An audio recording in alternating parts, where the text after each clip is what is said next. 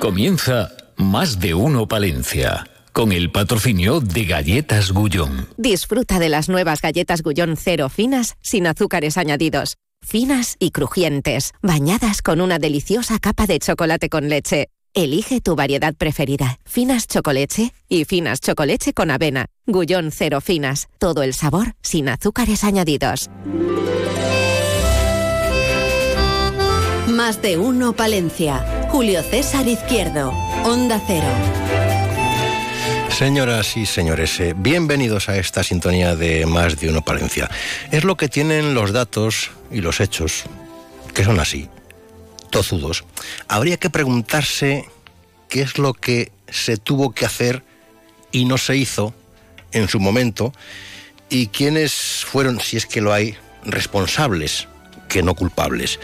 Porque cuando hablamos de lo que buscamos para nuestra provincia y para nuestros eh, pueblos, pues a veces se nos quedan cosas importantes en el tintero.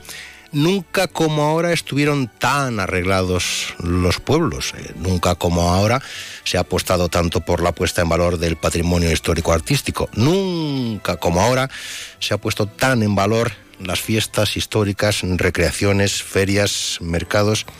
Nunca como ahora se ha hablado tanto de, de Internet, que es curioso que todo el mundo saque pecho y se muestre alegre y contento de lo que supone que ya llegue el Internet y la fibra a los pueblos. Se les olvida un detalle, que estamos en el año 2024. Entonces hay que sacar pecho, pero poco, ¿eh? a, medio, a medio gas y después se nos tenía que caer la cara de vergüenza cuando vemos que en muchos programas eh, televisivos de ámbito nacional hablan de nosotros, pues para recordar, por ejemplo, que somos eh, la provincia con menos bancos de España por municipio barra habitantes. Es decir, traducido en castellano claro y contundente, se nos tenía que caer la cara de vergüenza, porque nueve de cada diez pueblos nueve de cada diez pueblos de esta provincia no cuenta con ninguna entidad, ninguna sucursal bancaria. Que habrá quien diga, hombre, es que esas cosas dependen de los bancos y de las cajas de ahorros. Y recordemos que las cajas de ahorros están compuestas por mucha gente. No buscamos culpables ni responsables, ¿verdad?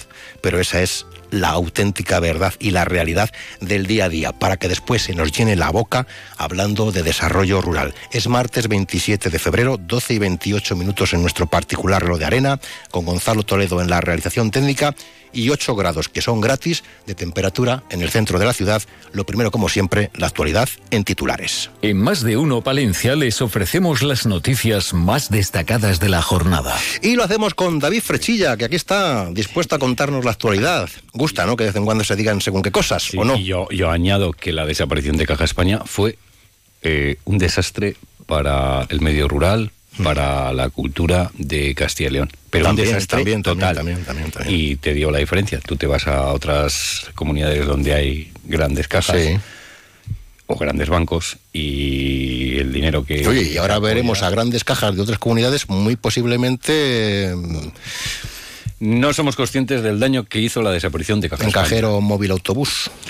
Julio. Dígame. Te cuento que esta mañana seguimos pendientes del tiempo, la cosa ya ha cambiado, ha remitido esas nevadas, pero bueno, ha generado algunos problemas en la 67 la conexión con Cantabria, ya sabes que en Cantabria había más problemas, pues 77 vehículos tuvieron que ser embolsados a eso de las 8 de la mañana en la 67 en los entornos de Aguilar a petición de Cantabria. Y le hemos preguntado a Mariano San Abelardo, que Sí. nos cuenta siempre cómo está la situación por el norte. ¿Ha, nevado mucho o ha nevado poco? Bueno, pues no para tirar cohetes. Ya. 35 centímetros en Piedras Luengas, 5 en San Salvador, pero que viene muy bien, como nos contaba. O sea, la cantidad no es mucha.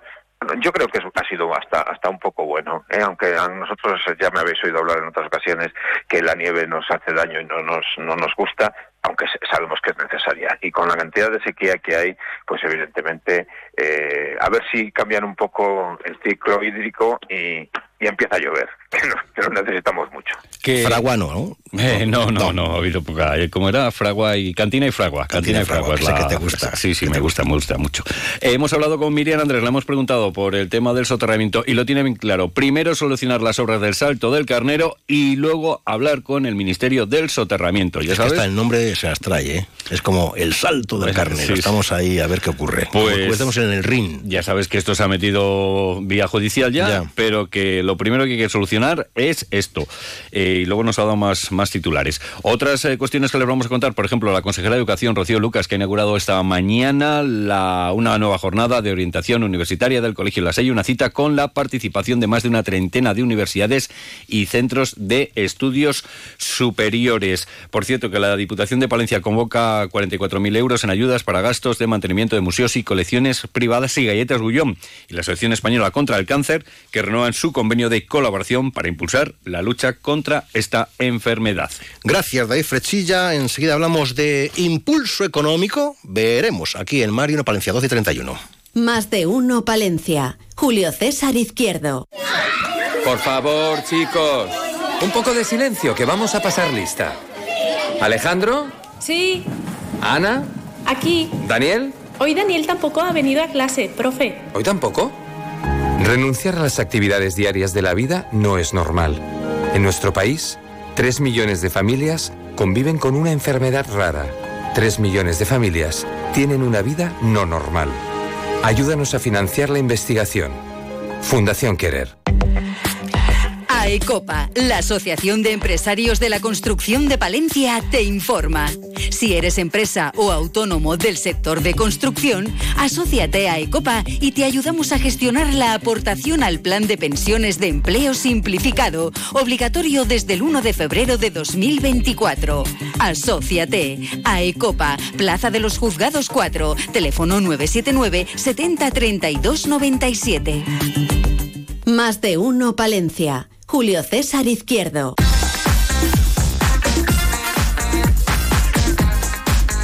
Hablamos de cuestiones de actualidad en el Ayuntamiento de Palencia en este caso con la concejala Judith Castro. Buenos días. Hola, buenos días, Julio. Em, ahora, ¿cuántas cosas lleva? Porque han hecho remodelación.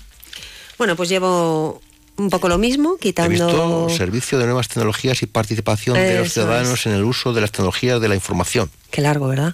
Bueno, pues al final es informática ah, y pues, todas las, aplicaciones que tiene la informática. ¿Por qué ponen estos nombres tan largos, estas nuevas nomenclaturas, estas nuevas... Bueno, pues para que me preguntes... La, concejala de informática, de impulso económico, ¿no? Sí, bueno, pero si me preguntas, quiero decir, pues son, son nombres científicos. Con estas nuevas competencias, ¿qué tal? Bien, bien, bien, bien. Bien, bien. Bien, bueno, tampoco han variado sustancialmente, mm. quiero decir, pero sí, sí, sí, la verdad es que estoy cómoda y yo creo que tienen más relación incluso que, que antes. Bueno, pues esto de ganar experiencia en el equipo de gobierno hace reorganizar estas pequeñas cosas. Dígame, ¿en qué estamos ahora? Uf, ¿en qué estamos? A ver, a ver, ¿por dónde arrancamos? Vamos a, ver. estamos, por ejemplo, ejecutando la subvención que, se, que nos concedió mm. la, a, través de la Junta de Castilla y León del programa Next Generation de fondos europeos de las zonas urbanas comerciales, o sea, zonas de rehabilitación comercial urbana. Es decir, con 500, una inversión total de 543.000 euros, actuaremos en rehabilitar la zona comercial de Palencia. el nombre lo dice, pero mm, ¿qué es rehabilitar la zona comercial? ¿Qué es? Eh, ¿Arreglar los edificios? Volver a habitar, ¿verdad? Sí, sí. Bueno, pues por ejemplo, eh, sí que va a haber una parte de, eh, intervenir en los edificios porque uno de los puntos es la, la, mejora de la eficiencia energética de al menos 20 establecimientos juntos comerciales y que hemos elegido. Entendemos que la plaza de abastos es el emplazamiento idóneo para actuar sobre al menos 20 establecimientos comerciales que están juntos y están en la misma ubicación y tienen un problema de eficiencia energética porque, bueno, pues ya lo venimos viendo, las demandas que han tenido reiteradamente, que hace, frío, que hay viento, mm, de calor se quejan menos, ¿eh? Que hace frío. Que hace frío, sobre todo. Y no solo se quejan ellos, sino también los clientes. O sea que. Que no es agradable. Eh, efectivamente. Entonces, bueno, hay un problema eh, sobre el que podemos actuar. Así que dentro de esos 543.000 euros, 90.000 van a ir a parar a la plaza de abastos de una manera física, Sí. quiero decir. O sea, se va a actuar, aparte de hacer un análisis de, cómo se puede tangible, que lo vamos- lo mejorar vamos a sentir, un proyecto, efectivamente. ¿Y en lo no Eso se va a físico? poder eh, tocar. En lo no tangible. Pues en lo no físico, por ejemplo, hay Mm. un proyecto de neurociencia. Un proyecto de neurociencia que, que se ha firmado un convenio con la UBA, con la Universidad de Valladolid, en el que nosotros ponemos una cantidad y ellos también aportan un tanto por ciento y en colaboración se va a actuar, se va a llevar a cabo este proyecto en el que somos pioneros en Palencia, porque eh, desde Palencia hemos puesto en marcha ese análisis del cliente, del comercio, desde hace ya tres años en colaboración con la Facultad de Comercio. Y, y bueno, estamos obteniendo unos resultados que ahora hemos de aplicar. Quiero decir, no todo es obtención de datos, que los datos están muy bien, pero tienen que servir para algo. Eso. Entonces, eso es. Y que- Entonces, en esta parte ah, seguiremos analizando esta- estos datos, pero nuestro plan futuro es implementar estos datos eh, en, un- en lo que son pues, la- las herramientas, eh, adquirir esas herramientas que los comerciantes puedan utilizar para solventar lo que se haya descubierto con el análisis, con la obtención de datos. Es decir, poner las cosas en práctica. Mm, Y eso es bueno. Hombre, creo que, sí, no, ¿no? que yo pregunto que... O sea, esto No, tú- imagínate que te haces un análisis. Igual yo creo que, la gente dice que vamos a mantener los comercios, que funcionen, eh, iniciativas, eh, que tengamos eh, público, usuarios, compradores, que no se cierren las tiendas, que no se nos vayan las franquicias, que haya, eh, yo que sé, más luz en el centro, em, que esto, que, que a mí se me escapa, ¿eh? Pero que esto que está bien, porque si está la universidad es que es una cosa buena. Sí, una ¿verdad? cosa buena. Sí, la Pero que no Facultad sé de cómo- Comercio tiene cierta garantía ya solo por, por el nombre pero, y por a el- la hora de explicarlo no- llega el mensaje al ciudadano de, de- de a pie y esto y dicen esto que he oído yo en la radio Vamos a ver. vamos a ver vamos a ver. Eh, como te Igual digo, ya somos. yo. ya, como, como te digo, somos pioneros. Somos Sí. pioneros. No quiere decir Sí. esto, la verdad es que eh, no quiere decir esto que tengamos una situación bollante comercialmente, porque a la vista está que no. Es que y de hecho, neu- neurociencia dices, Y de hecho, uno de los motivos por los que la Facultad de Comercio en su día, que fue hace tres convocatorias ya, esta sería la cuarta Mm. en las que estamos iniciando, eligió Palencia como eh, ciudad pionera para precisamente para este estudio fue porque eh, no podía, o sea, la evolución de comercial de los establecimientos en Palencia era especialmente negativa. vale O sea, que somos pioneros desgraciadamente. porque hemos tocado fondo Efectivamente. Bueno, no lo sé si no lo sé cuándo se toca fondo. No lo sé. no sé pero estamos muy mal ¿eh? No lo sé. Espero que hayamos tocado estamos muy fondo. mal porque si nos Sí. han elegido a nosotros es que estamos muy mal Pero fue hace tres años ya. ya hace, sí Así no, que- ya pero peor todavía me lo pones si fue hace tres Bueno, años entonces, eh, estos datos que se han obtenido tienen que servir para algo. Tienen que servir para algo. Y tenemos que ponerlos en práctica. Eh, o sea, tenemos que poner en práctica eh, las herramientas que nos habiliten para solucionar esta, esta decadencia. Y eso es una de las cosas que, que vamos a, a estudiar a través de la neurociencia, bien que, que bueno, pues... Vale, ¿y qué más hay? Más cosas. Más. Bueno, la Vamos a poner también unas estanterías, se van a colocar unas estanterías virtuales. Mm, que no, no, es que virtual suena fatal, no, es- son unas... eh, Sí, porque virtuales es están en, el, están en el ordenador. No, no, no, son físicas. Vale. En las calles, en la calle de Palencia, en la calle Mayor, Mm. van a estar Unas dos, una al estanterías. principio, bueno, unas estanterías virtuales, al final significa que tú vas a poder mm, comprobar en un papel, en un panel, Mm. eh, de manera física lo que se vende en la calle Mayor, por ejemplo, en la calle Mayor o en, el, en la zona centro de Palencia. unos paneles Entonces, unos informativos. Mm. paneles informativos, pero táctiles, es decir, eh, que puedes interactuar con ellos. O sea, y puedes consultar en ellos. Eso es otra cosa que se va a tocar dentro de, de esta zona de rehabilitación comercial urbana. ¿Qué más vamos a poner? Las taquillas inteligentes.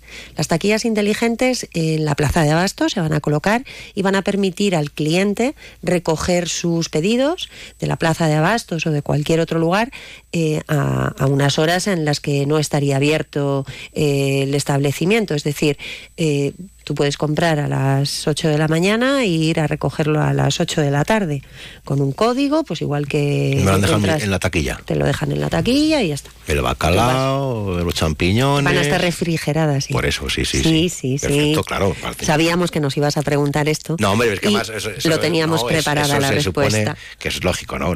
Que, que sea refrigerado porque, a ver, si compras carne, pescado, pues, pues está bien. Eso me parece... Me, ¿Te parece buena me idea? Me gusta, me gusta, sí. Hay otra de las líneas, porque sabes que dentro de esta de esta de este proyecto Mm. hay 19 actuaciones diferentes englobados en seis ejes. Hay otra de las líneas que va a actuar sobre la reducción del plástico. Y aquí, pues bueno, tenemos pensado en hacer unas bolsas reciclables para los establecimientos que, que, bueno pues que den servicio tanto al sector de la alimentación como al sector del comercio y que haya distintos tamaños y distintos formatos. En eso también eh, estamos trabajando. Mm, luego cosas más intangibles como la mejora de atención al cliente digital. Sí. Por ejemplo como un plan de marketing digital como el desarrollo evolutivo de una de una página web que, que, ahora mismo es una marketplace, pero que es posible que en el futuro no llegue, no se convierta en una marketplace. Es, esto es un análisis que tenemos todavía, que estamos todavía ultimando. Estas cuestiones, el análisis del Big Data tampoco es una cuestión tangible que sí que vamos a hacer un scale up. Un scale up consiste en coger a unas cuantas empresas eh, que ya tengan presencia online y darles una serie de herramientas para que consigan pues llevar su negocio a, otro tipo de cifras de venta.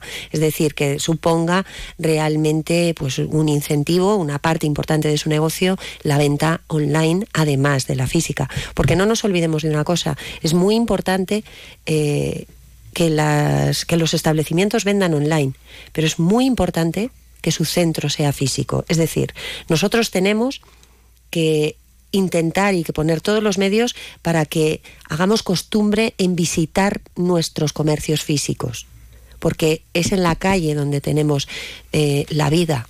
Al final no es en un ordenador donde estamos continuamente y lo que queremos que esté vivo y activo es el centro de nuestra Todo esto ciudad. es impulso económico. No todo, uy, ojalá. Todo, solo fuera esto. Todo esto es una necesitamos mucho impulso. de las cosas que se hacen desde la Agencia de Desarrollo Local, que es eh, la sede de la, de la Concejalía de Impulso Económico. Sí. Es una de las muy cosas. necesitados de impulso económico. Claro que estamos necesitados de impulso económico y de todo tipo de impulsos y de ánimos, ¿verdad? Mm, De ánimos, sí, sí. O sea, que nos eligen para estudios y proyectos porque estamos muy mal. Ya te lo he dicho, desgraciadamente. Porque estamos muy mal. Comercialmente. ¿Y cómo hemos llegado a...? Esto no es una realidad de Palencia exclusivamente. ¿eh? Eh, la tendencia, el consumo ha cambiado tanto, el consumo, el consumidor, los modelos de, de, de consumo, de compra, han cambiado tanto que el comercio pues se está aclimatando. Y, y de momento, pues bueno, eh, hay ciertos establecimientos que están pudiendo no adaptarse, sino transformarse, porque esto no es una mera adaptación. Tú al final tienes que transformarte en lo que el consumidor quiere y cómo lo quiere, porque por mucho que nos empeñemos en, permanecer en modelos eh, de venta, si no, si el consumidor no los demanda, pues va a fracasar. Por eso tenemos que transformarnos en aquello que, que, sí que está vendiendo, porque el consumo no está bajando. El consumo incluso crece. Bueno, esperemos que en ese proceso de adaptación necesario no nos quedemos inactivos. No, yo creo que no. Yo creo que, eh, de hecho, hay ciertas hay ciertos sectores que se están abriendo en Palencia, como son los de la alimentación, como son los del ocio, como son la hostelería, que sí que permanecen y que sí que están en crecimiento el físico Y, bueno, lo que tenemos que hacer es conseguir que esos otros modelos, que también nos apetece salir y comprar y, pasear y ver una cosa y ver otra, y o sea, tener distintas, distintos sectores representados en las calles, pues esperemos que, y así lo vamos a, intentar por todos los medios, está claro, que, consigamos adaptarnos a, esa demanda del cliente. No, o sea, no, con esto no te quiero decir, wow, vamos a conseguirlo, vamos, esto va a ser. No. Hay que ser realistas. Esto siempre es muy poco a poco. Y la tendencia eh, es muy difícil de girar. Pero, pero bueno, vamos a intentarlo y vamos a poner todas las herramientas posibles para que así sea. Judy Castro, hasta muy pronto. Gracias por acompañarnos aquí en la radio cercana. Muy buenos días. Muchas gracias a vosotros, como siempre.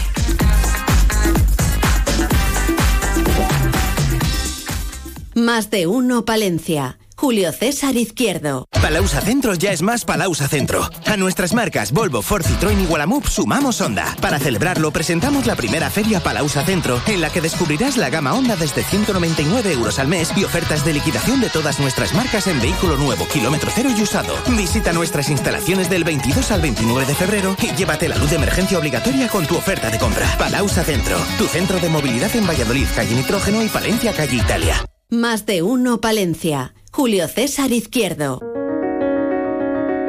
Así te lo cuento, con Carlos Prieto Molledo.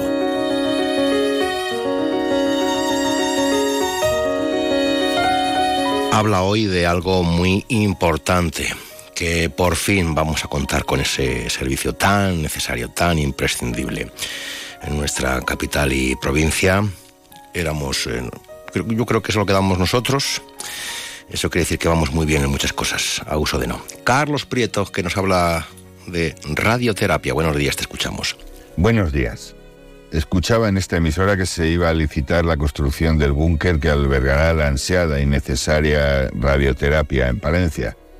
Desde luego que es una gran noticia, aunque llegue tarde, pero nunca lo es demasiado si la dicha es buena. Por fin los pacientes de cáncer tendrán un centro de referencia para los tratamientos de radioterapia en la ciudad y tengamos en cuenta que aunque habrá personas que tengan que desplazarse más de 100 kilómetros si vienen de Brañosera o Barrolo de Santullán, si bien no se pueden poner una obra de esta magnitud en todas las localidades, ni siquiera en las comarcas. El plazo de ejecución es de 18 meses y si las obras menores que acometemos en nuestros hogares siempre se retrasan, estas de esta magnitud lo harán mucho más. Solo espero que no se vaya más de ese plazo, como mucho hasta los 36 meses, es decir, el doble. Se habla de una unidad moderna, con amplios espacios, eh, espacios ajardinados y con la mejor tecnología, lo que produce una gran satisfacción, pero no olvidemos que estas magníficas instalaciones hay que dotarlas de equipamiento tecnológico y lo que es mucho más importante, de equipamiento humano. Habrá que tener el personal suficiente para atender a los muchos pacientes que hasta ahora se desplazan a Valladolid y Burgos, u otras provincias dependiendo de las necesidades, pues yo he visto cómo ha habido personas que se desplazaban a Pamplona o a, Madrid. Este personal es muy especializado y tendrá que tener plena inclusión con el servicio de oncología y hematología ya existente y que tanto trabajan por el bien de los pacientes de cáncer. Espero que estos 700 metros cuadrados y estos casi 6 millones de euros mejoren la calidad de vida de los pacientes de cáncer y consecuentemente de su entorno. Amén, o lo que es lo mismo, así sea. Buenos días. Gracias, don Carlos. Hasta la semana que viene.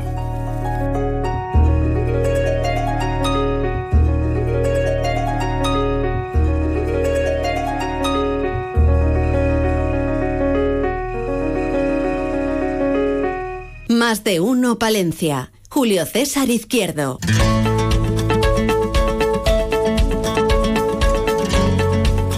El mundo de las emprendedoras con Verónica Serna. Bienvenida Verónica. Bien Está usted en su casa, en su radio, en su locutorio, en su silla, pues en su micro. Ya, ya, ayer miraba el tiempo que, que, llevo aquí porque yo voy guardando todas mis intervenciones. ¿Y cuánto tiempo ya? Pues desde octubre del 2020 ya. ¿Sí? Sí. Mi primera intervención 5 de octubre del 2020. Madre mía. Ya, majo. Esto va que vuela. Organización en la Or- empresa. Organización, or- organización. Organización.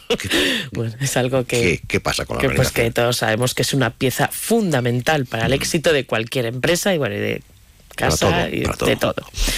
Pero bueno, más allá del simple hecho de mantener los archivos ordenados o los cal- calendarios coordinados, la organización en una empresa abarca la transmisión de valores y la creación de hábitos que impulsen el rendimiento y la unión de equipo. Y hoy nos hablarás de cuáles son las mejores prácticas de organización. Ya sabes que sí, ya sabes que sí. Mm.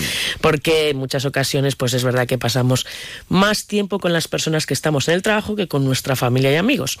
Y compartimos muchos valores. Pueden ser comunes o no.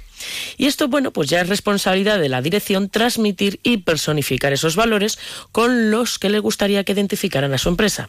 Por ejemplo, la integridad y la ética en los negocios, o el compromiso con la excelencia, o el respeto, porque estos valores guían el comportamiento de los empleados y establecen la cultura de la empresa.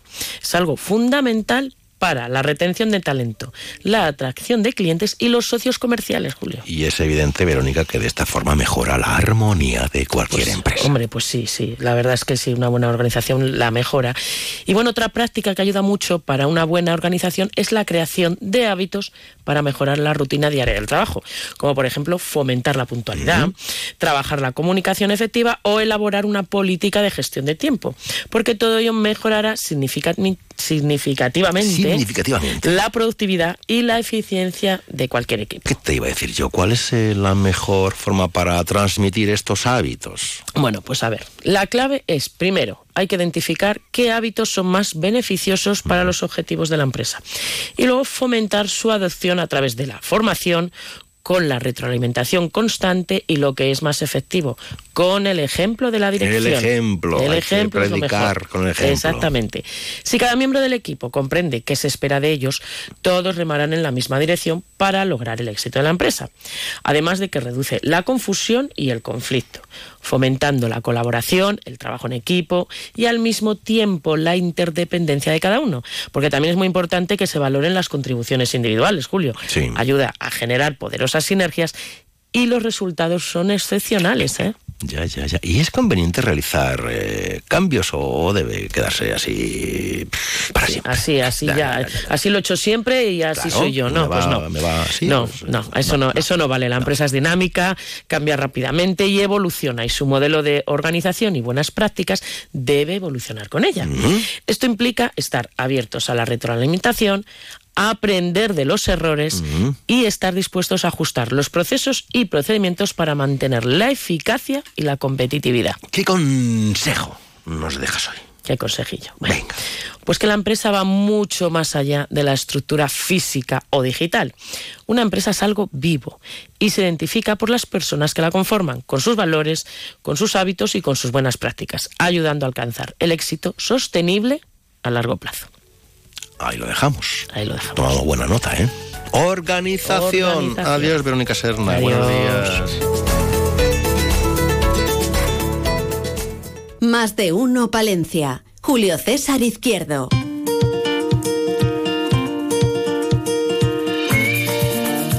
Rubén Hillera, procurador socialista por Palencia en las Cortes de Castilla y León. Buenos días. Hola, buenos días, Julio César. Vamos a ver.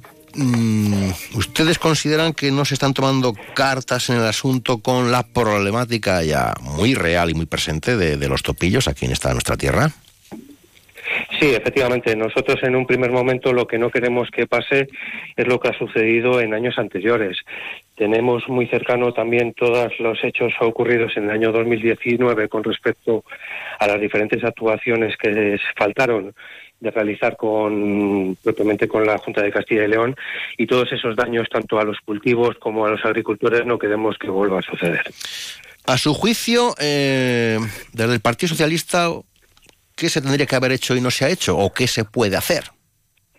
Bueno, pues se puede eh, por lo menos tener una pequeña previsión, porque ya se han alertado desde septiembre del año 2023 que esto podía llegar a ocurrir y visos tiene que en la primavera y tanto en el verano la superpoblación de estos pequeños roedores, de los topillos, puede incrementar eh, directamente en los daños a los cultivos y a los agricultores, tanto eh, en las producciones, en la cantidad de producción existente a lo largo de todo el año, como también en la transmisión de esa enfermedad, la turalemia, que coincide realmente que en tierra de campos es la mayor eh, afectación de cara a los propios agricultores.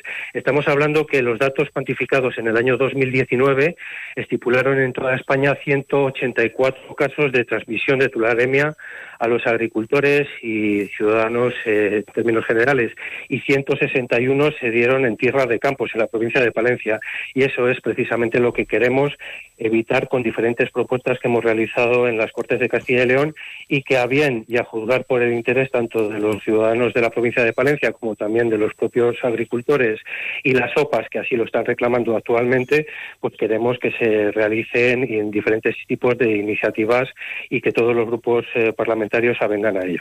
¿Qué propuestas eh, tangibles son estas que nos comenta? Y no sé si ya hay respuesta desde la propia Junta de Castilla y León, desde, bueno, pues en un primer en un primer momento son tres vías las que solicitamos. Primero, eh, el implementar de inmediato las necesarias actuaciones preventivas para minimizar la reproducción y los daños que estos pequeños roedores provocan en los cultivos y también en la salud humana.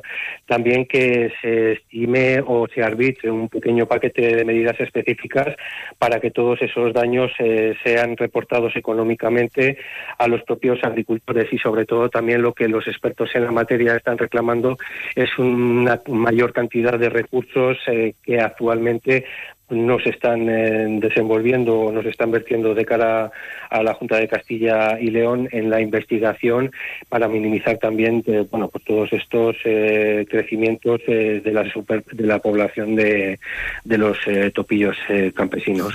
La verdad yo creo que, que sí. sí. Yo creo que esas tres vertientes eh, añadidos con también actuaciones propias que puede realizar la Junta de Castilla y León, como la eliminación de los reservorios, que es ahí donde se encuentran el mayor núcleo de población de estos animales, eh, sería más que suficiente para no reproducir las consecuencias tan trágicas y perjudiciales que en el ámbito del campo palentino en el año 2019, bueno, pues acarrearon, pues una serie de, hechos que no queremos que se vuelvan a producir. Ya están haciendo bastante daños. Eh, bastante daño. Hemos, visto fotografías, vídeos de algunas parcelas en tierra de campos eh, palentina y, en fin, eh, que se ven, que están, están, pero hay bastantes ya, ¿eh? Bastantes. Pues, pues sí, yo tengo imágenes eh, de recorrer, eh, por ejemplo, varios pueblos en el año 2019 y encontrarme dentro del, del núcleo urbano diferentes animales muertos, tanto en las aceras eh, como, en, como en sus alrededores. Y esto es lo que nos están alertando los agricultores que está empezando a suceder y de hecho son las eh, OPAs, en este caso los representantes de los agricultores en la provincia de Palencia, los que están, los que se encuentran alarmados y los que ya directamente a los diferentes medios de comunicación ya han exigido a la Junta de Castilla y León que tome medidas y es esa inacción ocurrida o llevada a cabo durante los años anteriores la que nosotros, el Grupo Parlamentario Socialista, no queremos que se vuelva a reproducir con respecto a los momentos actuales.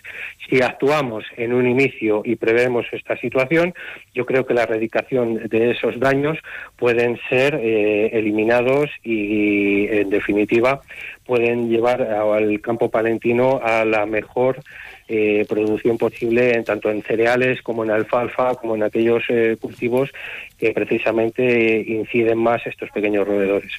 El tema de los topillos, que tendrá su protagonismo durante mucho tiempo, me temo, también en este programa, porque son cuestiones que nos ocupan y nos eh, preocupan. Rubén Hillera, procurador del Partido Socialista en las Cortes de Castilla y León. Gracias por acompañarnos. Hasta pronto. Buenos días. Gracias a vosotros. Buenos días. Más de uno Palencia. Julio César Izquierdo. Onda Cero. cuenta con uno de los diplomas Mundo mm, Rural Palentino en la primera edición, en Aguilar de Campo, nuestro etnógrafo de referencia, Carlos Porro, que por fin ha sido ya reconocido como académico numerario de la Tello de Meneses, de lo cual nosotros aquí nos alegramos mucho, muchísimo. Noticias de España y del resto del mundo en las en esta, la sintonía de referencia, la de Onda Cero, noticias, ¿qué está ocurriendo? Como dicen nuestros compañeros de, de semana, ¿qué está ocurriendo ahí fuera? Nos lo cuentan.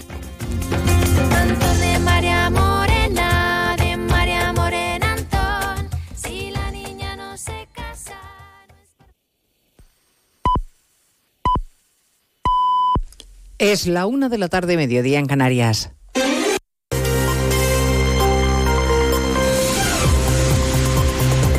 Noticias en Onda Cero. Buenas tardes, avanzamos a esta hora algunos de los asuntos de los que hablaremos con detalle a partir de las 2 en Noticias Mediodía, empezando por el pulso que el exministro Ábalos le mantiene al partido. El PSOE le dio un ultimátum para renunciar a su acta de diputado, el plazo se ha cumplido ya y Ábalos a esta hora de la tarde sigue sin dejar su escaño. Seguimos esperando a que se haga público un comunicado con su decisión final. Y todo podría pasar, que no aguante la presión y se marche o que se quede y ante la amenaza de expulsión se pase al grupo mixto y se garantice sueldo y aforamiento. Acaba de empezar hace unos instantes la rueda de prensa posterior al Consejo de Ministros. De momento no hay alusión alguna de la portavoz sobre este asunto que mantiene la tensión en el Congreso de los Diputados. Cámara Baja, Ismael Terriza. Esperando que en algún momento aparezca caminando por este edificio de ampliación del Congreso, camino de la sala de prensa, porque Ábalos la ha reservado para leer su comunicado y tal vez responder a las preguntas de los periodistas en una manía de especulaciones sobre si finalmente conserva su acta y con ello su aforamiento como diputado, la hipótesis que más fuerza cobra a esta hora. Pasaría, por tanto, a integrar un atestado grupo mixto y ya sabe cómo sería recibida la noticia por el diputado del BNG, Néstor Rego. La verdad es que en el grupo mixto ya estamos al completo. ¿no? De hecho, empezó la legislatura con tres parlamentarios, tuvieron que hacer sitio a los cuatro de Podemos escindidos de sumar y ahora tendrían que habilitar un lugar al exministro de Fomento, es número tres del PSOE y ex flamante portavoz de la Comisión de Interior. Esperemos, por tanto, si el caso Coldo convierte a Ábalos en un diputado raso y es miembro del PSOE. Quien interviene hasta ahora es el portavoz del PP, Miguel Tellado, quien ha dicho que no es el caso Coldo ni el caso Ábalos, sino el caso Sánchez. Bueno, a la espera de lo que pueda pasar, el varón socialista Emiliano García Paje hacía su pronóstico esta mañana en más de uno, cree que Ábalos terminará cediendo por responsabilidad política. Yo no me he imaginado a Ábalos en, clave de, sí, de, estar en política y obviamente mientras estás en política cobras de la política, como es lógico, pero no, no me lo he visto en una afición por, por lucrarse personalmente. ¿eh? Eso no quiere decir nada para lo que significa la responsabilidad política. Eh, después de cuarenta y tantos años de democracia hemos llegado a establecer una responsabilidad política casi universal. A partir de las dos les contaremos el desenlace si es que lo hay y hablaremos además de la acuerdo de presupuestos en Cataluña al que han llegado el gobierno de Aragonés y el PSC de Salvadorilla, que van a firmar esta misma tarde en el Palau de la Generalitat. Un acuerdo al que le siguen faltando apoyos para alcanzar la mayoría absoluta. De ahí el llamamiento a la responsabilidad del líder del PSC. Decirles que hoy damos un paso importante para dotar a Cataluña de unos presupuestos, pero efectivamente no es un paso suficiente. Desde el respeto al resto de formaciones políticas, pues yo me permito hacer un llamamiento a que todo el mundo esté a la altura un día más es noticia la imagen de los tractores. A pesar del compromiso de los ministros de Agricultura ayer en Bruselas de reformar la PAC, la política agraria común, el sector del campo sigue en pie de guerra hoy con protestas en Cataluña, Monsevals. En estos momentos se encuentran cortadas la A2 y la AP2 en Lleida en los dos sentidos de la marcha. Los agricultores prevén que la movilización sea indefinida y no descartan pasar la noche si las administraciones no dan respuesta a sus exigencias. Por otro lado, en Girona los cortes continúan en la AP7, pero los manifestantes han abierto paso durante un rato para dejar salir a los camiones que llevaban atrapados desde esta madrugada. Una acción que hacen con el objetivo de dejar la vía libre de vehículos para continuar con la protesta. Medio país está afectado a esta hora por un temporal con alertas por lluvia, viento o nieve. Hay riesgo de desbordamiento de varios ríos en Navarra, cortes de carreteras e incidentes por nevadas. Y en Burgos se ha activado la fase 1 de emergencia por lluvia. Redacción en Castilla y León. Héctor Rodríguez. En Castilla y León preocupa especialmente la situación en la provincia de Burgos, donde desde esta mañana está activada la situación 1 de la fase de emergencia del Plan de Protección Civil ante el riesgo de inundaciones en los ríos Ebro y Duero. Así, el Ayuntamiento de Miranda de Ebro permanece pendiente de la situación y espera un pico máximo del río en torno a las 5 de la tarde. Por su parte, continúa en nivel amarillo el río Arlanza en las localidades de Peral de Arlanza y en Quintana del Puente. En Ceuta se han producido casi 100 entradas de inmigrantes en situación irregular en apenas 24 horas. Sirios, marroquíes o argelinos que han llegado a la ciudad autónoma, la mayoría de ellos han dado la buena relación que, que España dice tener con Marruecos no se refleja en ese repunte migratorio. Redacción en Ceuta, Yurena Díaz. La presión migratoria sigue incrementándose en la ciudad autónoma. Esta madrugada se ha activado nuevamente la Guardia Civil y Salvamento Marítimo en la zona de Benzú ante la llegada de varios grupos de inmigrantes. Estas personas se han lanzado al mar a pesar del temporal de Poniente y el riesgo que esto supone para bordear el espigón que separa Ceuta del pueblo próximo en Marruecos de Beliones. En algo más de 24 horas han llegado más de 100 personas, entre ellos menores y de otras nacionalidades como argelinos y sirios. Pues en 55 minutos hablamos de todo ello cuando comentemos la actualidad de esta jornada de martes 27 de febrero. Elena Gijón, a las 2, Noticias Mediodía.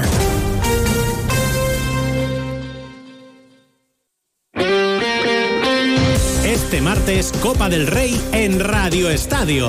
Desde las 9 de la noche, en la web, la app y en las emisoras del País Vasco y Mallorca, partido de vuelta de la semifinal. Real Sociedad Mallorca. Tras el empate a cero de la ida, Donostiarras y Bermellones vuelven a encontrarse en el camino hacia una histórica final. Este martes, la Copa del Rey se juega en Radio Estadio, con Edu García. Te mereces esta radio. Onda Cero, tu radio.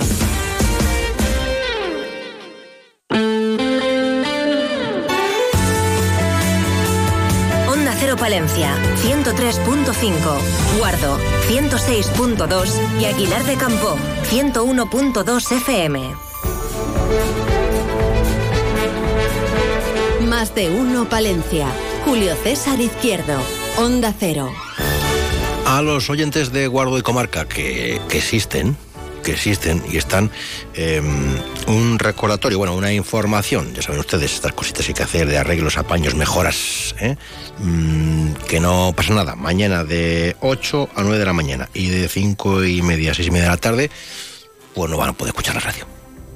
Un ratico, en lo que se arreglan las cosas, ¿vale? Dicho queda. Eh, que está triunfando mucho el escritor eh, argentino Ernesto Mayo, que vendrá este jueves a presentar su novela Perro Viejo.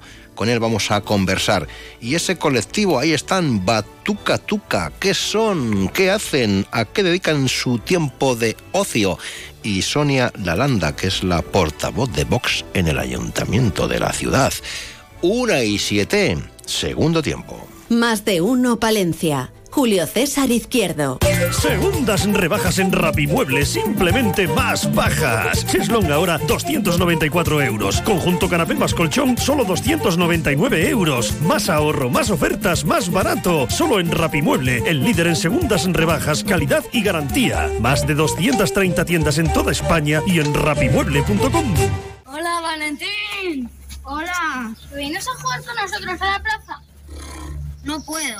Tengo que llevarle esta lista con todo el material escolar a mi mamá. Son un montón de cosas, así que tenemos que ir a Palencia. ¿Pero qué dices? Si en Paredes hay de todo. Vamos, anda, que te acompañamos a Escritos Se Lee. Ahí encontrarás todo lo que necesitas. Escrito se lee. Librería, papelería, imprenta y regalos publicitarios. Avenida República Argentina, Paredes de Nava. Teléfono 628-655-936. Más de uno Palencia. Julio César Izquierdo.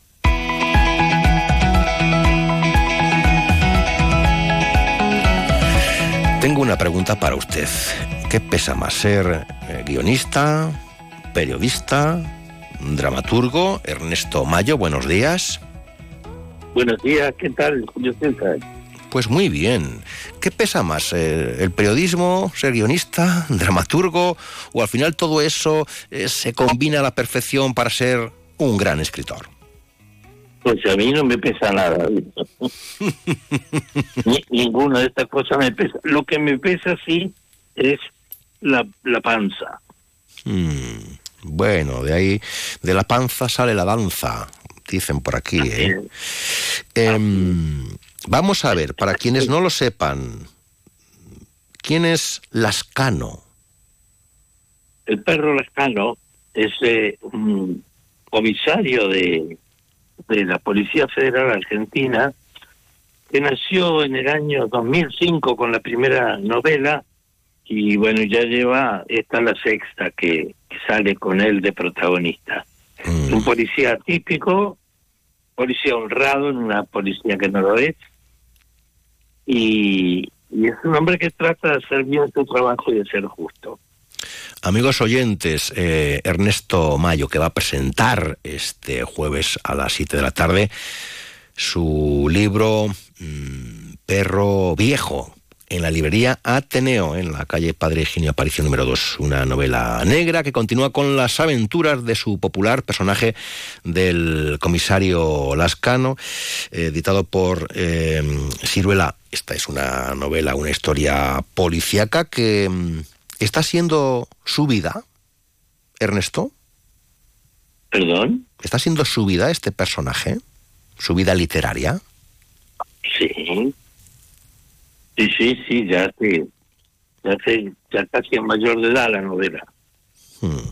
Le que está dando muchas alegrías dentro de dentro de ese mundo negro criminal, ¿no? Porque dicen el escritor Ernesto Mayo se ha convertido en uno de los nombres en castellano más a vigilar, ¿eh? Ernesto, dentro del mundo negro criminal, o sea que está usted vigilado ya.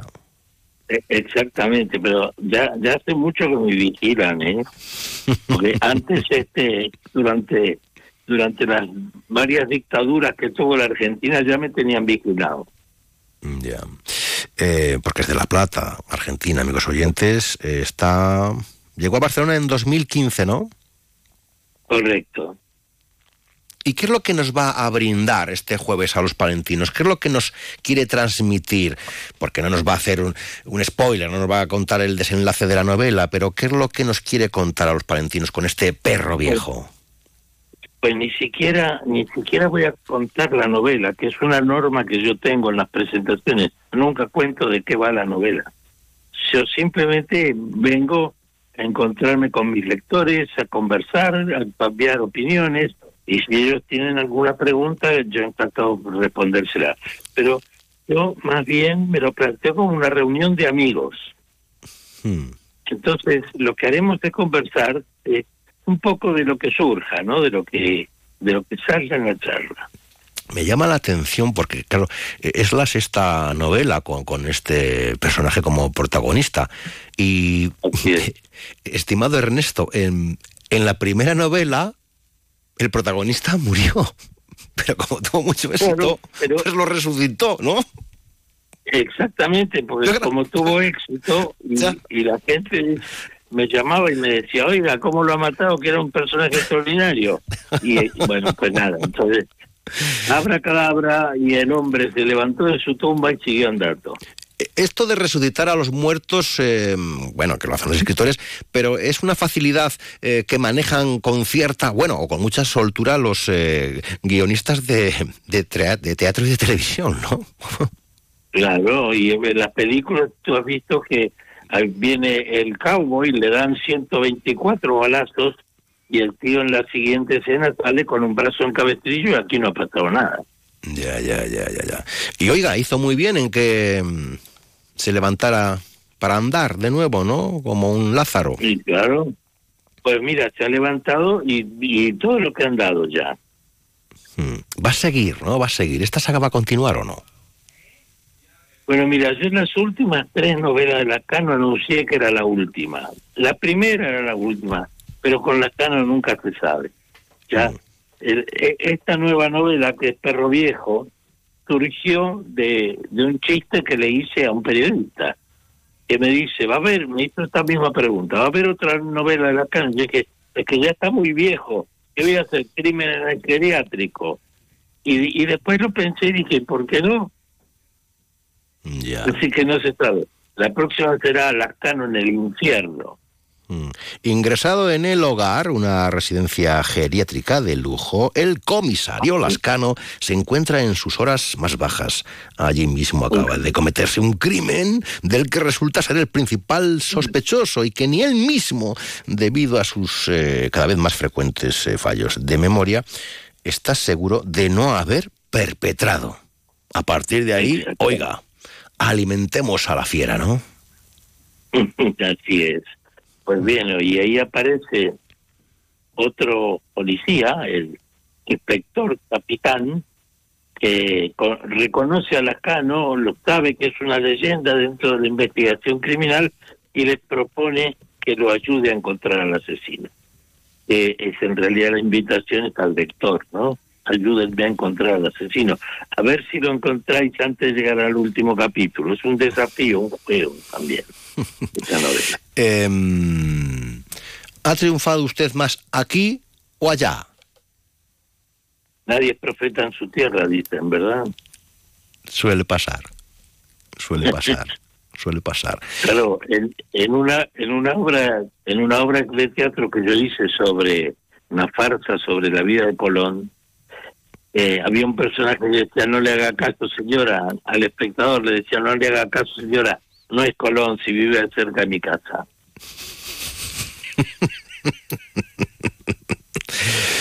Em, ¿Ya ha tenido contacto con los palentinos? Esta es una tierra conocida ya. No sé si conquistada. Sí, señor. Estuve ya hace unos años presentando una novela gracias a los buenos oficios de Jacobo Vaquero, que es el propietario de la librería Ateneo. Y así que vuelvo, vuelvo a Palencia y volveré a visitar a los demonios que tienen en la catedral. A los demonios que hay en la catedral, por fuera. Esos que están por fuera, siempre. Mire a ver usted si le llega la inspiración y Palencia es protagonista de alguna de sus novelas. ¿Y por qué no? ¿Por qué no? Cuando usted va a ir a dar una vueltina por esos fantásticos entornos, es que mm, algo estará, ¿no? Algo estará ahí, en el bulle bulle. Ah, de los, sí, de los lugares, sobre todo lugares así con mucha, con mucho pozo, con mucha historia, con mucha profundidad como es Palencia, siempre algo se te pega, siempre, porque está el misterio del paso del tiempo, de, de los edificios que sobreviven a todas las estupideces que hacemos los hombres, de los testimonios que vamos dejando, ¿verdad? Bueno, ¿qué tal se vive en Barcelona? ¿Bien? ¿Está aquello tranquilo? Está Pues bonita ciudad, ¿eh? Preciosa ciudad. La ciudad es preciosa. Eh, eh, Cataluña tiene un problema que es muy parecido al problema de Argentina, que es Argentina tiene demasiados argentinos, Cataluña tiene demasiados catalanes. Mm, no parece que eso vaya a cambiar, ¿no? No, eso parece Claro, que claro, sigue. pero- Bueno, porque pero- es que si eres catalán, eres catalán, ¿no? Eres argentino, eres Bueno, no argentino. lo sé si no cambia. En cualquier momento se transforma en una provincia marroquí. Ya, ya, ya, ya. Bueno, bueno, eh, pues nada, aquí le esperamos para charlar, para conversar, para que no nos hable de su novela, ¿eh? Exactamente. Si quieres hablar de la novela, pues léela primero y después nos sentamos, tomamos un café y conversamos. Nosotros ya tenemos aquí encima de la mesa, como pueden ver nuestros eh, oyentes, o sea que... ¡Qué día de perros! Dice Pérez con un suspiro mirando hacia la calle. Todos lo son, responde el perro. ¿Y eso qué significa? Nada. No me haga caso, don Ernesto Mayo. Le esperamos en Palencia. Gracias por atendernos. Muy buenos días, un placer. Gracias a ti, Julio César. Un abrazo grande.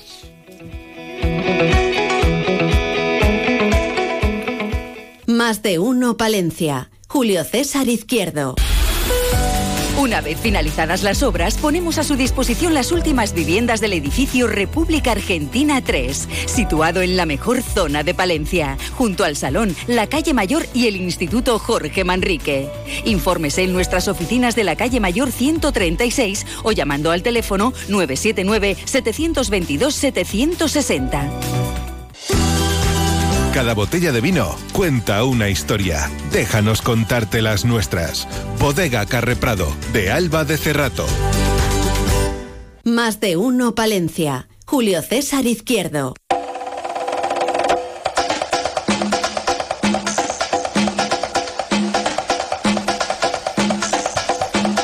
Yo es que me he quedado con ganas alguna vez de, de, de, de integrarme en una batucada, pero dicho, una buena buenona que tengamos aquí en casa, en Palencia. Y me han dicho, batuca, tuca, batuca, tuca.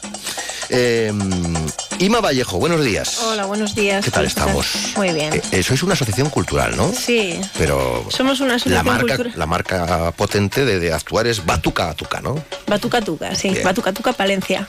Bien, Valencia. Nació todo en, en la Universidad Popular Mm. y, y eso, y Batuca Tuca va en relación a, a que en la, en la mm, nuestros inicios fueron con, con percusión con, con Javier Mediavilla y, mm, y uno de los sonidos que hacíamos en, en el djembe, el djembe se tocaba con tucu, taca, tiki Sí. y entonces eh, Batuca Tuca viene de tuca Sí. que es una- un grave medio, y batuca, tuca, otro Muy grave bien.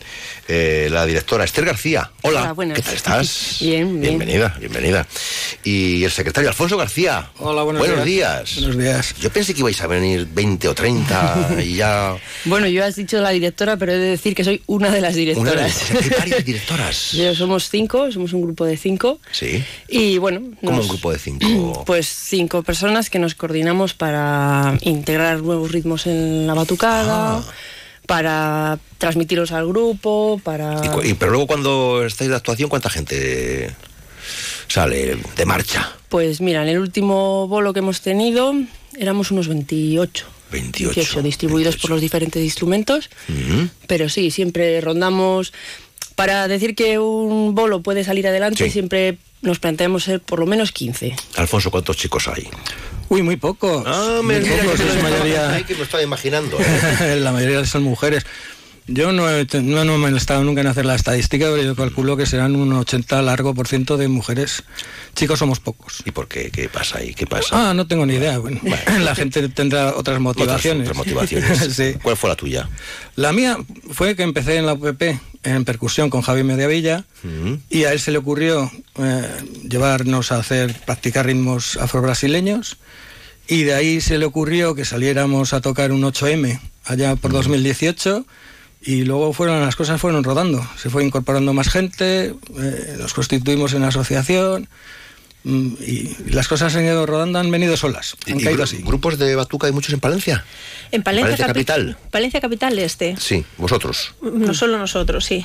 Luego sí que sí que hay alguno alguno más en hay alguno en Aguilar. en Aguilar sí Hay varios talleres en Usillos y en y en, y en Astudillo que, que con los que hemos hecho hace poco el domingo hicimos un encuentro. Entonces, bueno, pues está empezando un poco la batucada en en otras en otras provincias como Valladolid, hay muchísimos Valladolid está como muy consolidado, sí. ¿no? Valladolid, León, Salamanca, hacen mm, encuentros, llevan haciendo encuentros durante, durante mucho tiempo. ¿Y, y- y se cuenta con vosotros en, en las actividades culturales de la ciudad? Eh, ¿Ya os conocen? ¿Sabe que estáis? Sí, sí, la verdad que en los últimos años sí que nos están llamando de diferentes sitios, vamos a, a diferentes actividades también, eh, pues a ver, por ejemplo, en los carnavales de aquí ya llevamos saliendo unos años, eh, donde más hemos ¿Y estado. estáis en ese hacemos- proceso de, no sé, de captación de músicos?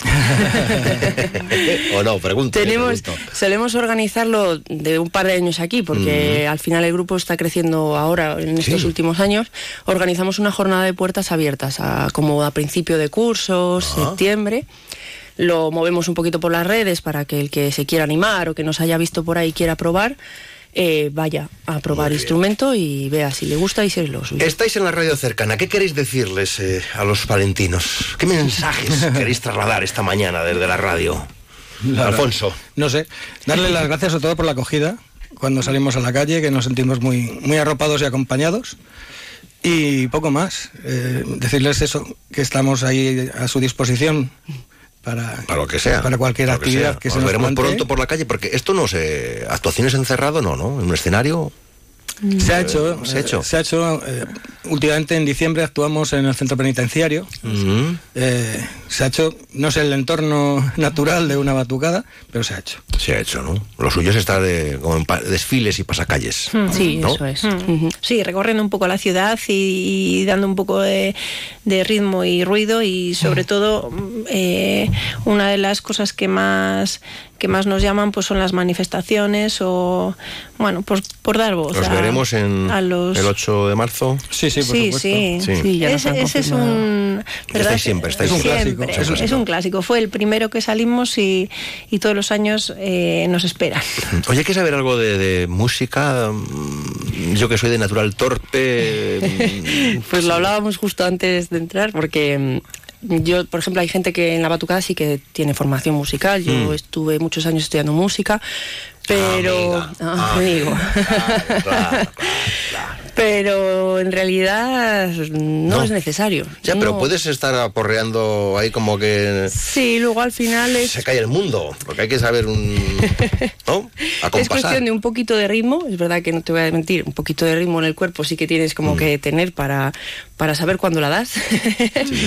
Pero es a mí cuando entré en la batucada fue una de las cosas que más me llamó la atención, de cómo gente que musicalmente yo, porque para mí ves una partitura, interpretas una partitura. Yo siempre lo he visto así, pero yo cono- he conocido a gente aquí en la batucada que con apuntes que en los que pone tiki taka tuku era capaz de dar darla perfectamente Alfonso, y sonar ¿tú bien. tú cómo o sea, das? que ¿Tú es cómo das? maravilloso. Bueno, yo tengo básicos conocimientos de, de música muy básicos. Claro, pero tienes. tengo alguno, alguno, Claro, son básicos, son básicos. Ya, ya, ya. ¿Y la Presi? Pues yo tocaba de oído. La verdad es que una de los de la de los apuntes Sí. así de tiki taka y con un poco de espacio era yo. Entonces, bueno, pues un poco de oído y, y en relación a lo que a corregirnos el los directores, la verdad es que han tenido una paciencia eh, de, admirar, sí. Tanto tanto anteriores directores que hemos tenido como Antonio, eh, Manu, que eran los que se dedicaban al principio, Roberto, hasta hasta ahora las las cinco personas que nos van llevando. De verdad que es a base de repetir martes y martes y martes, repetir y repetir. Eh, no puede faltar un silbato, ¿no? Exacto.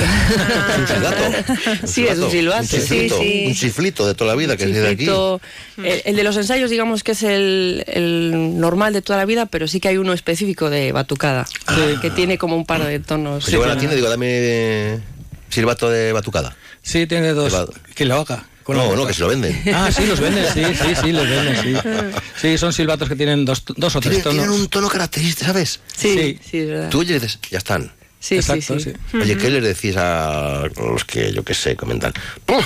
¡Qué ruido hacen! ¡Qué jaleo! ¿Eso lo habéis oído o no? Muchas veces. Y cada vez que salimos siempre hay algún niño, alguna abuela, alguna... Sí. Sí. tan borrada. ¡Tan borrada! ¡Eso para el norte! Sí, es verdad, sí. ¿Y qué les, qué les decís? Nada, bueno. Pues eh, les miramos con cara de... de, De a- circunstancia. aquí estamos y, y bajamos un poco el tono. Nos, nos in- intentamos mimetizar un poco con, Bueno, sois con as- ellos. asociación cultural eh, Sinónimo de lucro. Hmm. sin ánimo de lucro. Hmm. ¿Cuál es el, el objetivo? ¿Es musical, de, de presencia, de...? Musical, musical. El objetivo es, es, eh, difundir la, la música afro-brasileña. Básicamente ese. De, de hecho, eh, también participamos en talleres en colegios Ah, para o sea que fomentar. pueden llamar. Sí, sí, sí, sí. escuchando Sí. desde colegios y... Sí, sí, ya hemos participado en La Salle, en Marqués de Mm. Santillana. Marqués de Santillana. También hemos hecho un taller en la Universidad de Valladolid en su momento. Ujú. Sí, sí. Vamos, que no paráis. No, no, no. Sí, llevamos a los niños la, la música a través de los talleres, Sí. eh, no sé, a través de la, luego también manifestaciones a través de ciertas asociaciones, FEDISPA o alguna asociación, el Shopping Night, también estuvimos en, el Orgullo, en las calles eh, para la infancia, hemos estado en, en ciertos, en ciertos mm, de música como el Tachu Rock, eh, Ah. festivales de música, o sea que, y luego, y luego también encuentros en La Bañeza con, con otros dos o tres a, a nivel internacional porque vinieron de Portugal también unos chicos que nos dejaron En la. Bañeza van a tope con esto, ¿eh? Es una pasada. Van El carnaval de la Bañeza Me lo hay que dices o me lo vivirlo. cuentas. Hay que vivirlo. Hay que vivirlo. Sí. Hay que vivirlo. Aquello es un una alegría permanente. Oye, que se me va el vino en catas, que mm, tenéis que volver. O cuando nos invites, cuando cuando, quieras. Pero la próxima vez con instrumentos. Vale. Batuca, tuca. Tuca. Hasta pronto. Buenos días. Buenos días.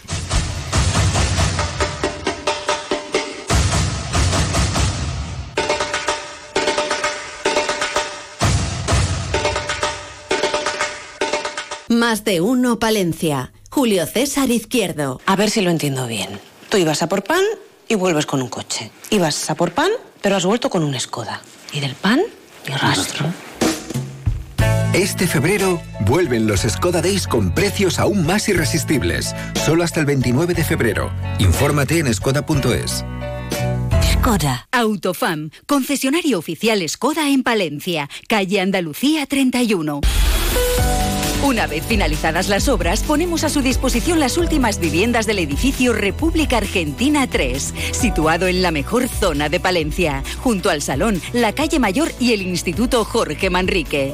Infórmese en nuestras oficinas de la Calle Mayor 136 o llamando al teléfono 979-722-760. Más de uno Palencia. Julio César Izquierdo.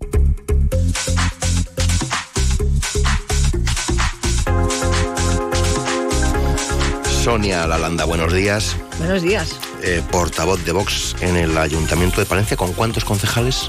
Bueno, pues ahora mismo nos hemos quedado con dos.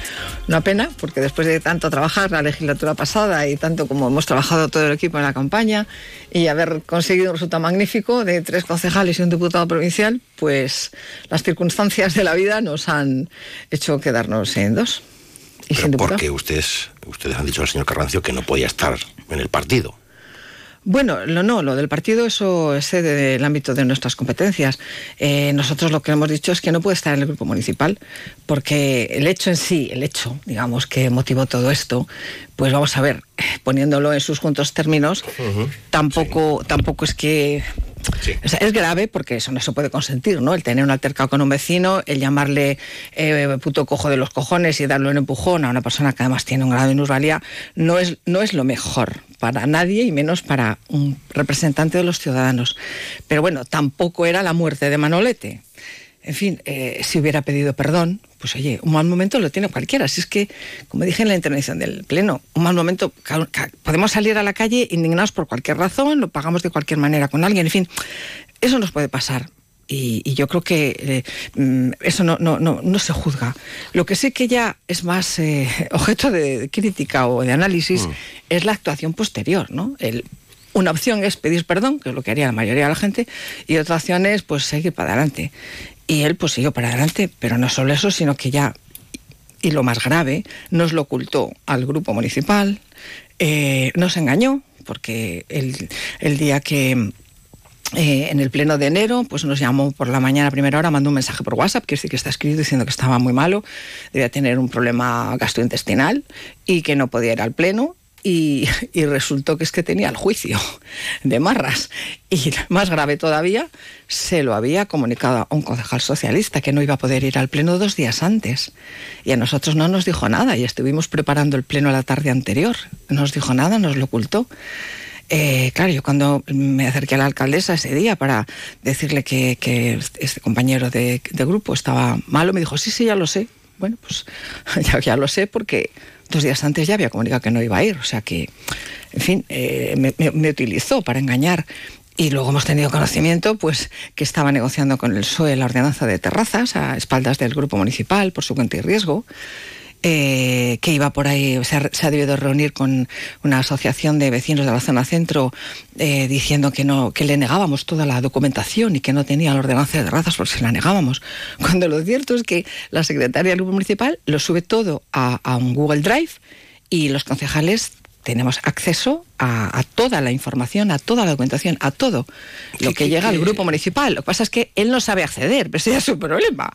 ¿eh? O sea, que es que, mm, claro, una persona que, miente, que falta la lealtad, que, te engaña, que está negociando, negociando a espaldas del grupo municipal con el Partido Socialista. O sea, ¿qué haces? Pero bueno, pero, pero, pero ¿esto qué es? ¿Una falta de confianza tan absoluta? ¿Qué cree usted que piensa la opinión pública cuando ocurren estas cosas? Pues eh, nada bueno, desde luego. Eh, yo comprendo, comprendo que nada bueno, pero eh, ¿qué podemos hacer? Es decir, si alguien en el ámbito de su confianza pues eh, laboral, digamos, ¿no? o, profesional, pues eh, le surge un caso de estos, ¿qué hace? Lo aparta, ¿no? Lo aparta. Pues esto es lo mismo. Yo creo que el ayuntamiento hemos ido a trabajar, tres en equipo, y cuando ves que una persona a los pocos meses pues tiene este tipo de actitudes, intentamos mantener una reunión con él por tres veces para que explicara a ver cuál era su versión, qué había pasado, yo qué sé, y no compareció. No compareció, la primera mismo- vez que lo hemos visto ha sido en Pero el Pleno. no, no va a seguir siendo concejal. Sí, sí, claro. Vamos a ver, de acuerdo con la legislación eh, electoral, el acta pertenece, digamos, a cada, a cada corporativo, ¿no? Entonces, él seguirá siendo concejal, eh, pero como no ha adscrito, bueno, pues ahora... Es diputado provincial. Sí, también, también, también, pero vamos, yo lo y va a dije en seguir el como Pleno. diputado provincial. Eh, bueno, eh, yo no sé si el partido le va a pedir o no le va a pedir que, que renuncie al acta, porque ya eso es un tema que no, no es de mi competencia, pero lo que sí que está claro es que el acta es suya. ¿eh? O sea que si él quiere estar ahí hasta el final de la legislatura en las dos instituciones.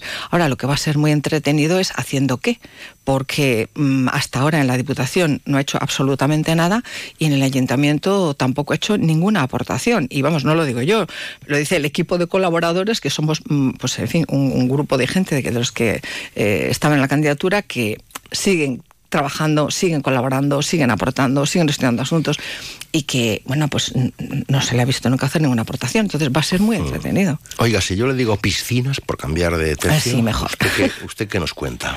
Bueno, pues piscinas, a mí me sugiere la piscina del Campo de la Juventud. Es un tema que nosotros, pues desde la legislatura pasada, eh, en cuanto tomó posesión el, el actual director general de deportes, Enrique Sánchez dijo, pues eh, eh, ya estuvimos eh, hablando con, con él para ver qué disposición tiene la Junta, porque en la legislatura pasada, recordemos que siendo director general, un- político de Ciudadanos, se cerró.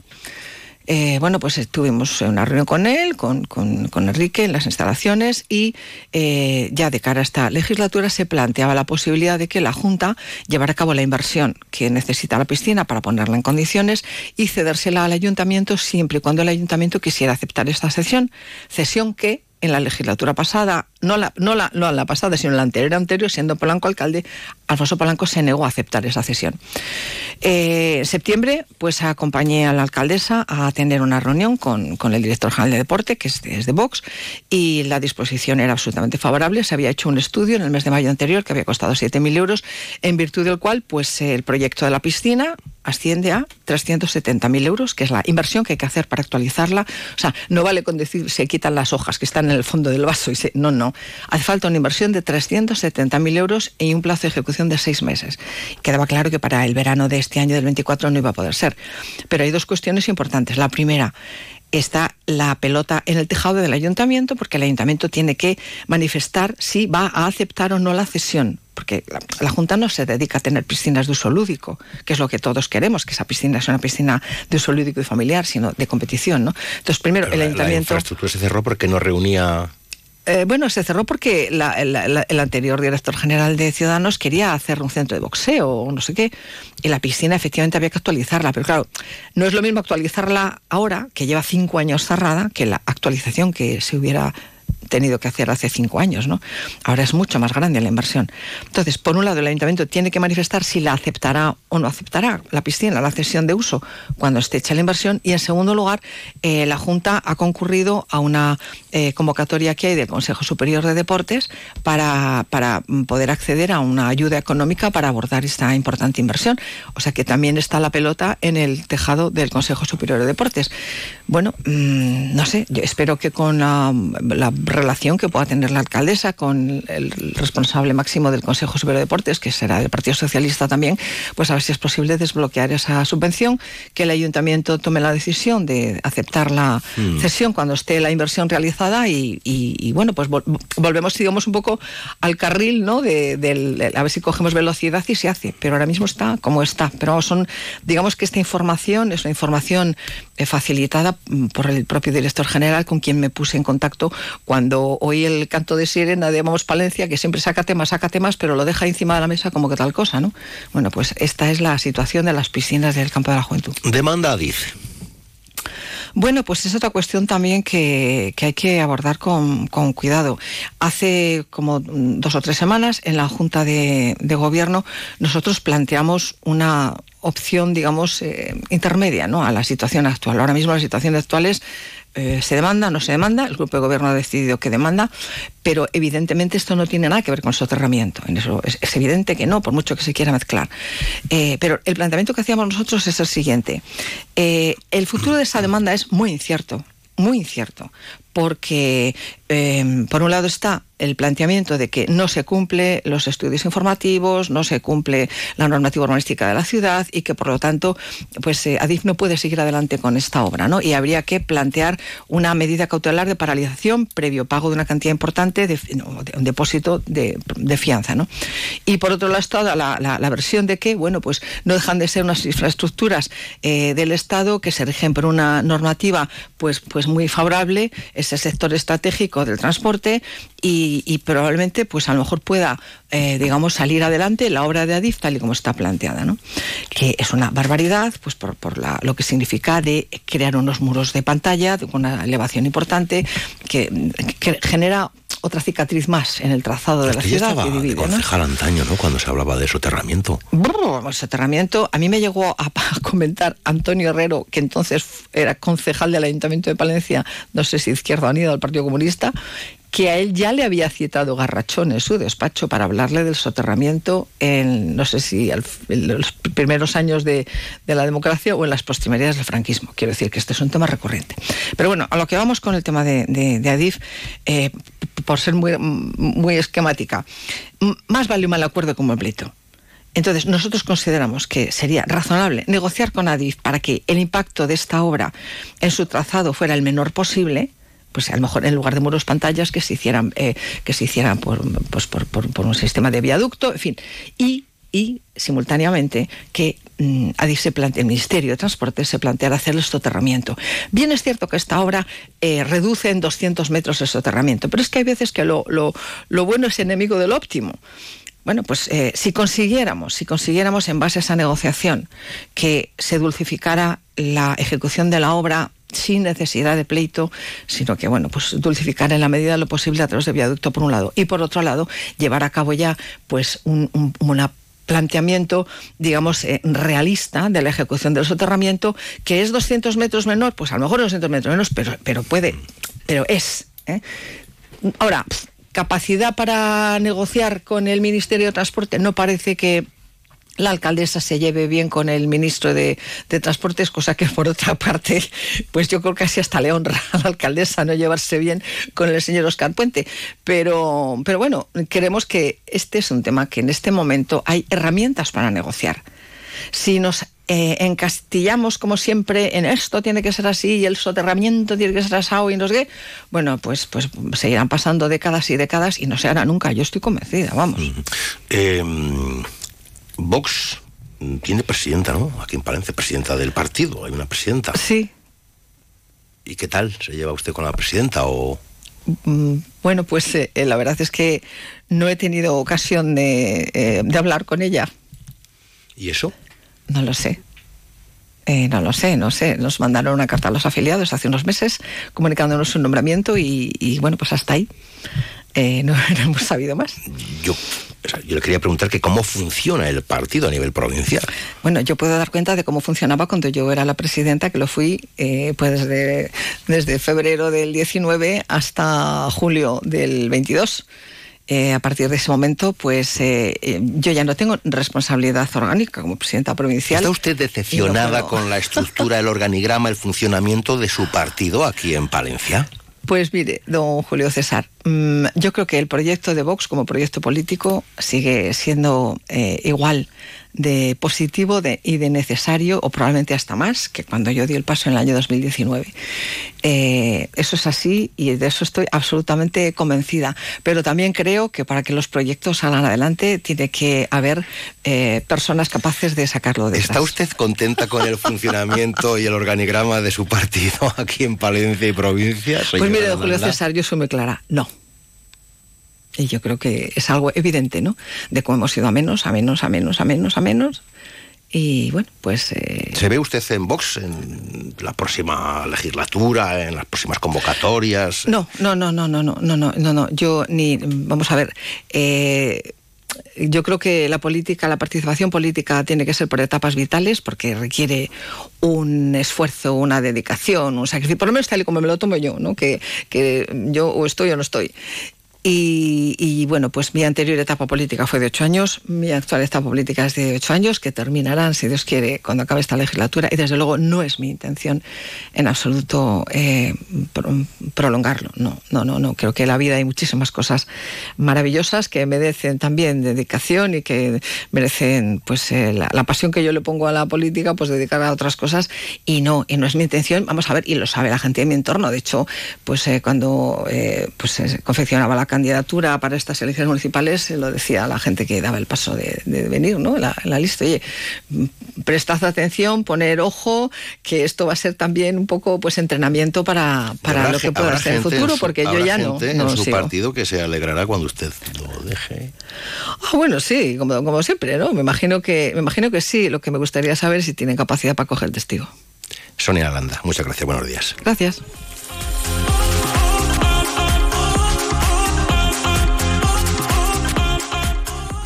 Más de uno Palencia. Julio César Izquierdo. AECOPA, la Asociación de Empresarios de la Construcción de Palencia, te informa. Si eres empresa o autónomo del sector de construcción, asóciate a AECOPA y te ayudamos a gestionar la aportación al Plan de Pensiones de Empleo Simplificado, obligatorio desde el 1 de febrero de 2024. Asóciate. AECOPA, Plaza de los Juzgados 4, teléfono 979 70 32 97. Más de uno Palencia. Julio César Izquierdo. Onda Cero.